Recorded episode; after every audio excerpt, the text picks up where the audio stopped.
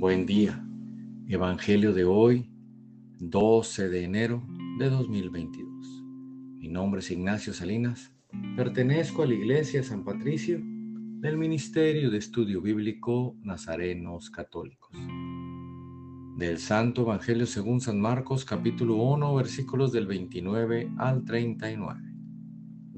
En aquel tiempo, al salir Jesús de la sinagoga fue con Santiago y Juan a casa de Simón y Andrés. La suegra de Simón estaba en cama, con fiebre, y enseguida le avisaron a Jesús. Él se le acercó y tomándola de la mano, la levantó.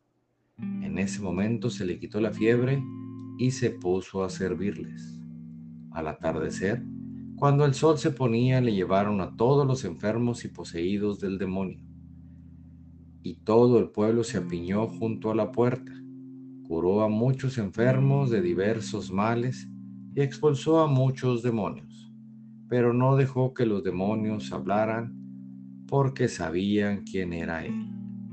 De madrugada, cuando todavía estaba muy oscuro, Jesús se levantó, salió y se fue a un lugar solitario donde se puso a orar. Simón y sus compañeros lo fueron a buscar y al encontrarlo le dijeron, todos te andan buscando.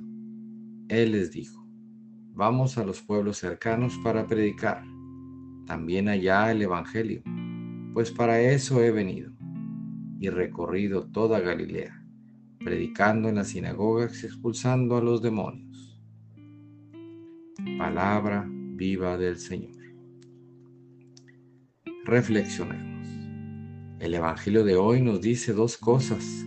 La primera es que Dios siempre está atento a las necesidades que sus hijos necesitan. Es por eso que Jesús nos ayuda en el diario vivir dándonos lo que Él cree que es necesario y no nos va a perjudicar. Y la segunda es que al, Jesús darnos eso que estamos pidiendo, nosotros debemos usarlo para el bien al prójimo. Todo lo que Dios nos da debemos compartirlo o bien utilizarlo.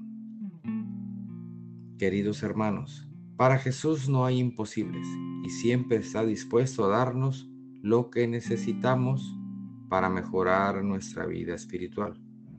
Solo debemos no guardar lo que nos da, debemos compartirlo. Que nuestros hermanos más necesitados, que no conocen a Dios, vean por medio de nosotros que Jesús está con ellos. Tomemos en cuenta que siempre hay que servir y nunca dejar de hacerlo.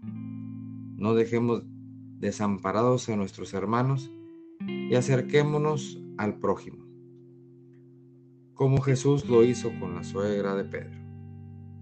Oremos todos los días para entender lo que Dios nos manda. Oremos nada te turbe, nada te espante. Todo se pasa. Dios no se muda, la paciencia todo lo alcanza. Quien a Dios tiene, nada le falta. Solo Dios basta. Vayamos con alegría al encuentro del Señor. Que tengan un excelente día. Paz y bien para todos.